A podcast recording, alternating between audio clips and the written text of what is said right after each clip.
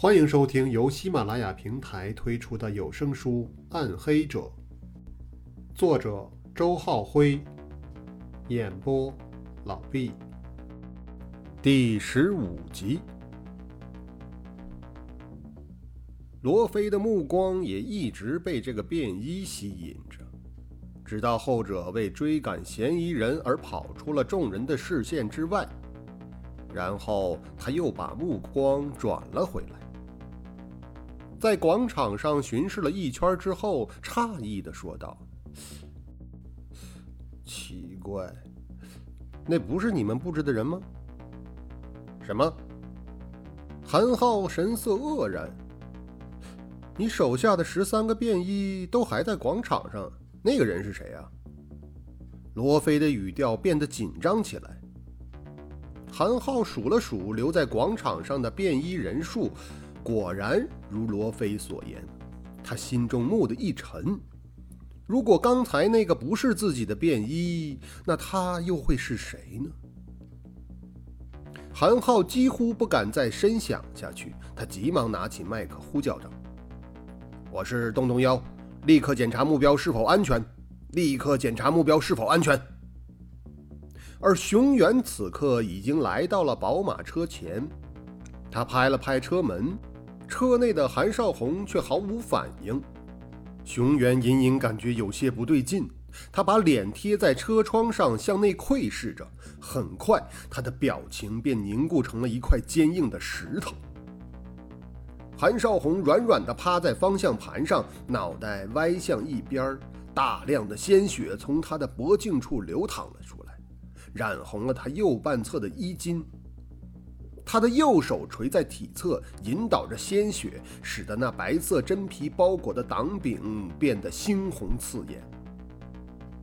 半年之前，当他坐在驾驶室内挂上这个挡柄的时候，是否会想到今日的命运呢？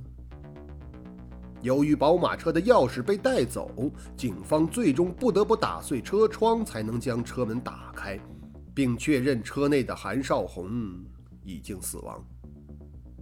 法医迅速赶到现场，对尸体进行了勘验。韩少红的喉部出现了一道长八厘米、深一点五厘米的伤口，伤口极为平整，应该是锋利的刀片切割所致。这一刀切断了韩少红的气管和大动脉，导致其急性失血性休克，并直接导致死亡。而作案的凶犯自然就是那个头戴黑色绒帽、奔跑速度飞快的高大便衣。现场的监控录像记录了此人从出现行凶到最后顺利逃脱的全过程。十六时两分二十三秒，韩少红与熊原走出德业大厦。两分三十三秒，第一个瘦小男子走下出租车。两分三十五秒，伪装成看车人的便衣将其扑倒。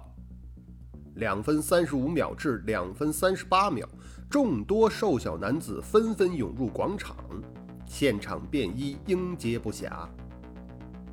两分三十九秒，戴黑色绒帽的男子从广场南侧停车场方向进入监控镜头。由于警方人员正在全神对付奔向韩少红的瘦小男子。没有一个人注意到的。两分四十秒，熊原击倒冲向他的两名瘦小男子，并与剩下的三名瘦小男子形成对峙。两分四十二秒，戴黑绒帽的男子走到熊原背后，并向韩少红招手。由于他的装扮符合警方便衣的特征，惊慌失措的韩少红立即向其奔跑过去。两分四十三秒，黑绒帽男子扶着韩少红走向宝马车。两分四十七秒，黑绒帽男子扶韩少红坐进宝马车的驾驶室，随即便锁上车门。他短暂的行凶过程被车体所挡，未能记录在监控镜头内。两分五十秒，刑警队的便衣协助熊原制服广场上最后三名瘦小男子。熊原开始向宝马车方向走去。两分五十秒，黑绒帽男子翻过停车场的围栏，借势追赶最后出现的那名可疑男子而跑远，并且迅速消失在监控镜头之外。在整个过程中，黑绒帽男子的帽檐压得极低，夹克衫衣领又拉得很高，因此现场没有一个人能准确说出他的相貌特征。看完监控录像，韩浩的脸色阴沉的可怕。而熊原等人的心情也是沉重到了极点，刑警、特警两队投入了数十名警力，队长亲自上阵，在这样一个弹丸之地布下了看似密不透风的口袋，可是凶犯却仍然来去自如，如约将韩少红杀害在宝马车中。警方失去了被保护的目标，仅仅抓获了十八名莫名其妙出现的可疑男子。第一个被警方扑倒并捕获的男子叫做艾云灿，他对此事的供述则让韩浩等人愈发的感觉到出离的愤怒和羞辱。艾云灿今年二十五岁，是一个来自外地的打工人员，一直在市内某饭店担任配菜小工。大约两周之前，他偶然看到张贴在街头的小广告。某大型娱乐中心招聘公关先生，待遇优厚，号称月薪可过万。如此的高薪自然是个不小的诱惑，而广告上对应聘人员的体貌限制，更是让艾云灿觉得机不可失。对方要求应聘者身高在一米六五左右，体格瘦弱，而这些条件也恰好全都符合。艾云灿拨通了广告上留的电话，接电话的男子告诉他，所谓的公关先生是要为女大款提供色情服务的。之所以对体型有要求，是因为娱乐中心来了一个特殊的客人，这个客人要找一些瘦弱的男子陪他一起进行性虐的游戏。听说要提供这些服务，艾云灿开始还有些犹豫。可是对方很快通过网络给他发来了那个女客人的照片，没想到那竟是一个难得一见的美女。艾云灿原始的欲望立刻被点燃了，他也按照要求给对方发了自己的照片。对方见到照片后也非常满意，并且立刻给艾云灿的银行账户打了一千块钱作为他的前期准备费。收到准备费，艾云灿对这场特殊的招聘再无怀疑。他按照对方的要求购买了纱布、皮鞭、橡皮仿真刀等用具，然后便急切等待着美女客人的召唤。昨天下午，艾云灿终于又等到了那个男子的电话。对方说第二天就有生意，因为这样的交易是不合法的。那个女客人身份又尊贵，所以双方必须约好一种特殊且隐秘的接头方式。男子从网上发来了女客人乘驾的宝马车照片，然后告诉艾云灿，客人将于下午四点钟左右下班，到时候他必须在德业大厦外面的广场附近等待。当客人走出大厦后，他要及时跟上去，然后和客人一同上车。在这个过程中，他还将面对一些竞争者，最后能不能上岗，还要看客人最终在现场的选择。为了保证竞争的公平，所有的应聘者都必须按照男子的吩咐乘坐出租车，在指定的地点等待。只有接到男子的现场电话指令后，他们才能下车与客人接头。另外，此前购买的那些用具用黑色塑料袋提在右手，左手则缠满纱布，伪装成受伤的模样，以便满足客人某些特殊的癖好。夹杂着对金钱和美女的双重欲望，艾云灿如同一个失去了思想的木偶。他完全按照男子的吩咐，一步步地踏入这个游戏。当日下午三点四十五分，艾云灿乘坐出租车来到德业大厦，在男子电话指定的地点，迫不及待地等候美女客人的出现。四点过后，照片上的美女韩少红终于走出了德业大厦，而艾云灿也很快得到了男子下车的指令。为了不让客人被其他竞争者抢走，他急匆匆地向韩少红奔去。然而，没跑两步。就被警方的便衣按倒在冰凉的地板上，他根本不明白到底发生了什么。直到做笔录的时候，他还一脸的茫然，以为自己是由于色情交易才被警方人员抓获的。其他被抓获男子的经历与艾云灿基本雷同，显而易见。那个张贴招聘广告，后来又与众男子电话联系的神秘人，就是这一连串阴谋的策划者，同时也是杀害韩少红的凶手。他虽然一直没有露面，却一举控制了近二十个前欲熏心的男子。这些男子全都成了他手中的提线木偶，在他精准至极的时间和地点的指令下。纷纷冲入德业广场，把警方密不透风的埋伏圈冲得七零八碎，而神秘人则趁虚而入，伪装成警方的便衣，完成了杀人计划。此刻天色渐黑，广场早已拉起了警戒线，无关群众都被拦在了广场之外，他们三三两两地凑在一起，或兴奋，或惊慌地议论纷纷。广场内，十多名警察围在宝马车前，神色黯然。在他们身后，则蹲靠着一群鼻青脸肿的瘦小男子。场面不知是肃穆还是滑稽。黄昏的秋风渐起，所有人的心头都泛起一阵森森的寒意。十月二十三日晚，二十二点十五分。省刑警队会议室内，已是深夜时分，可是屋内却是灯火通明。四幺八专案组的成员们正聚集于此，与前几次开会时那种紧张而急促的气氛迥然不同。此刻的会场显得分外沉寂。刚刚经历了一次羞辱性的失败，即便这些警界最顶尖的精英，也难免陷入一种沮丧与茫然的情绪中。警方的侦查人员分析了凶犯逃离现场的所有可能路径，然后以德业大厦为圆心，展开了一场地毯式的搜查。可是，他们没能获得任何有价值的线索。似乎凶犯奔出警方控制的街区之后，便立刻消失得无影无踪了。他是就近藏匿，还是开车逃脱，或者乔装混入了人流？一切都无从探寻。这些倒没有出乎韩浩等人的预料。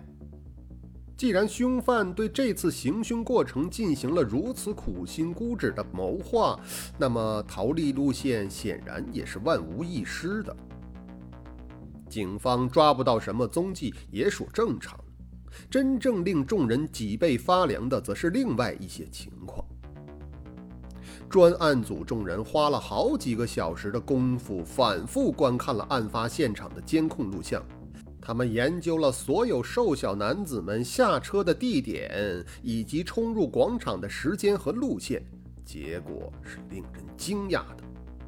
当瘦小男子们按照这些地点、时间及路线攻入警方布下的警戒圈后，警方所有的便衣力量就在瞬间被全部牵制，无一遗漏。而最后冲入圈子内部的几个男子，全都出现在熊原的东北方，这样韩少红便很自然地躲在熊原的背后，而凶犯此时恰又从西南方向进入广场，成功的将韩少红诱骗到了自己的身边。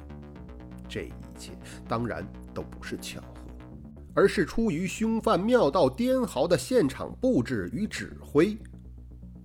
警方所有的薄弱点都被他毫不留情地击中，点线相牵，金汤般的防线顷刻间溃如蚁穴。被凶犯操控的男子们都具有相似的特点：身形瘦小，左手处缠着纱布。而警方此前对郑好明遇害现场勘查曾得出的结论是，凶犯身高一米六五左右，手部受伤。显然，这个结论也正是凶犯故意要给警方造成的错觉。真正杀死韩少红的男子，其实是一个身材高大的男子。到目前为止，我们的一举一动都在他的控制之中，甚至说。是在按照他的思路去执行。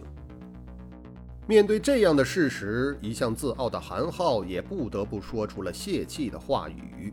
然后他环顾四周：“你们有什么想法吗？”每个人都面色严峻，就连曾日华也紧皱眉头，毫无往日的调笑神色。片刻的沉默之后，熊原重重的叹了口气，自责道。唉，如果我紧跟着韩少红，那凶犯也就不会得手了。这不是你的责任。韩浩立刻打断对方：“那么多可疑男子冲入了防线内部，你已经做得很好了。现场的便衣都是我的队员，你也不可能分辨得那么清楚，这个才让那家伙钻了空子。唉，这些都是我安排上的失误啊。”尹健则佩服地看着韩浩，勇于承担责任，这确实是领导者必备的素质。自己作为副手，应该在一点一滴间找到值得学习的地方。这家伙手段确实高明啊，不过越高明越容易露出马脚。说话的是曾日华，他似乎想到了什么。便故意深沉地挤着鼻子，抛出了这么一句听起来很矛盾的论断。哦，怎么讲？请说的详细一点。韩浩的目光中透出些不满，他很讨厌对方说半截话、故意卖关子的臭毛病。曾日华却依然慢条斯理的，他舔着嘴唇，再晃晃脑袋，这才继续说道。哎，现在的地球人都知道了，凶犯是个厉害的角色。他精通刑事侦查学，熟知警方现场布置的手段，善于格斗，嗯，还能玩几下电脑。这样的一个人会是突然冒出来的吗？不可能，一定有记录的。他应该受过正规的训练。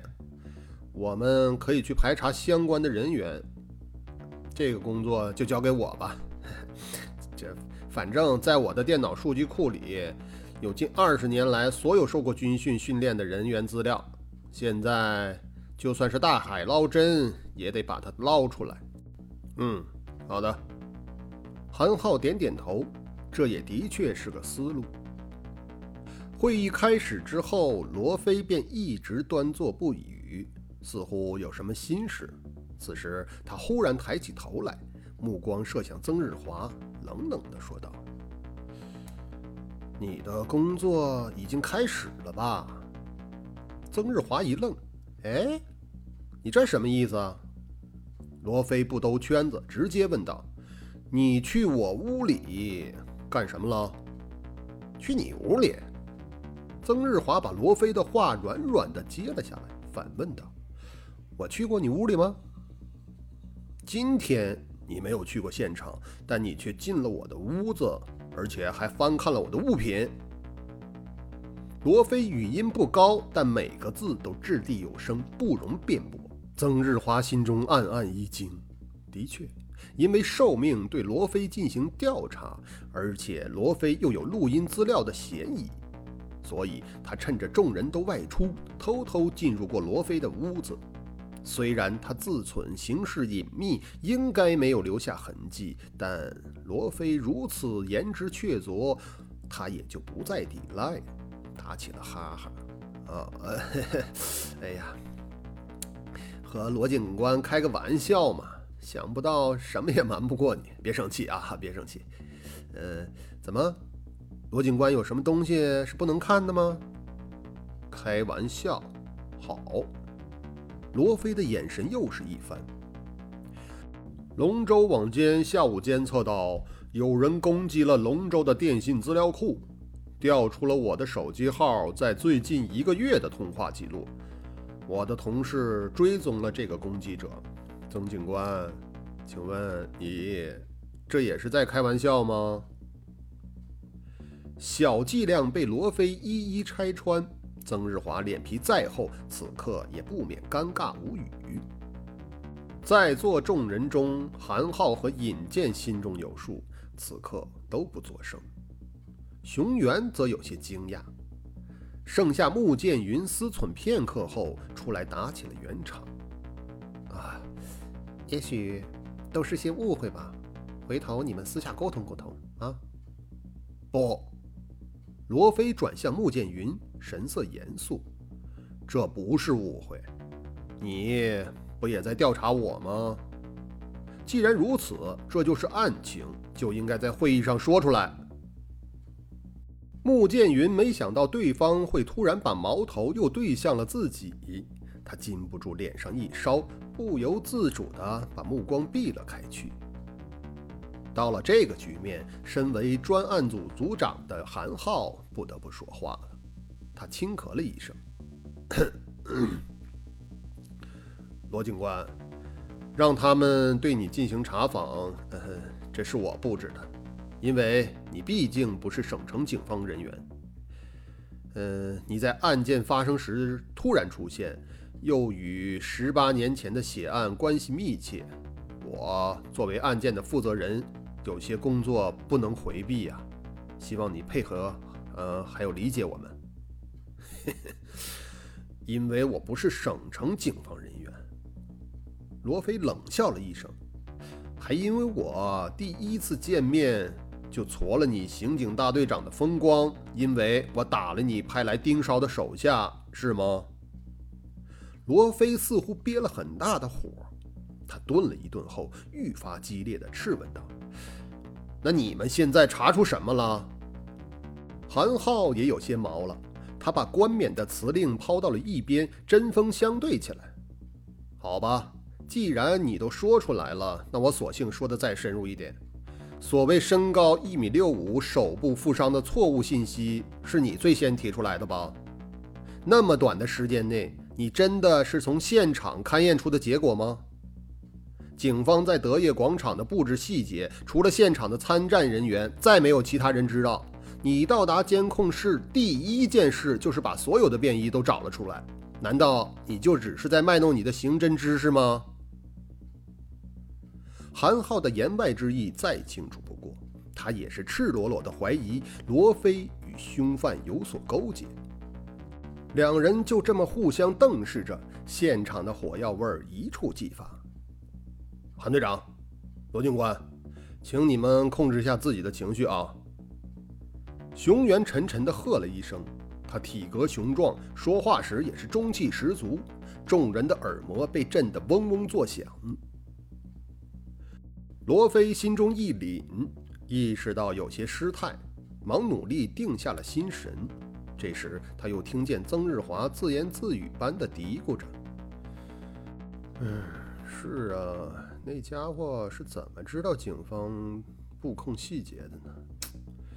这还真是奇怪。”这句话倒提醒了罗非，他眼前猛然一亮，脱口道：“宾馆。”罗非的语气和神态显然预示了新的发现，众人连忙把目光聚了过来，就连韩浩也忘记了刚刚的不快，追问道：“啊，什么？